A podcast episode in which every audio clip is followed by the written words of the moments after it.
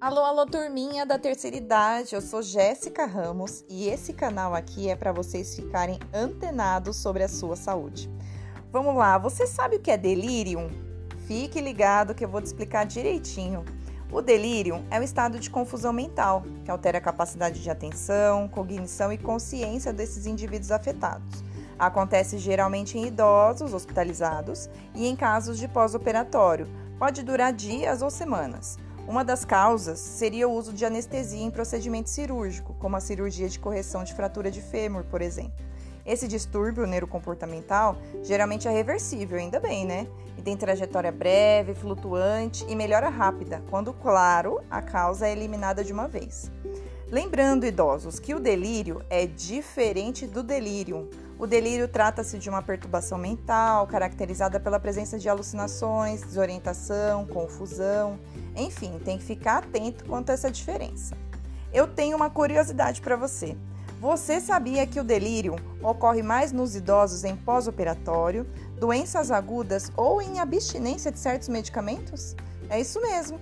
O transtorno chega a cometer cerca de 50% dos idosos hospitalizados e ainda é uma importante causa de emergência geriátrica por atingir altas taxas de mortalidade e tal.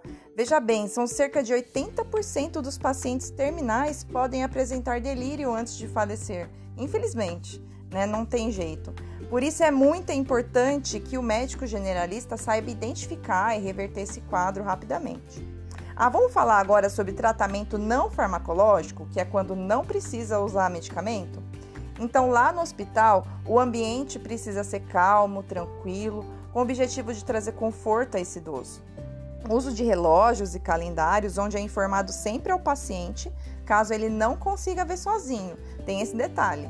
Presença de objetos da família, né, para avivar a memória afetiva desse idoso, reorientação verbal frequente, sempre mencionando onde o idoso está e qual o motivo dele estar tá ali hospitalizado.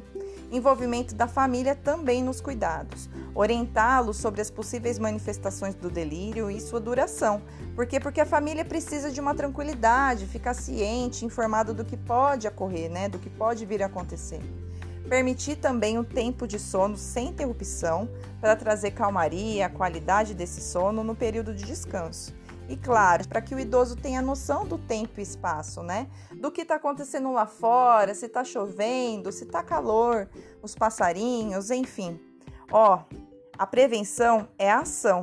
Então, a prevenção do delírio é a estratégia mais eficaz para reduzir a sua manifestação.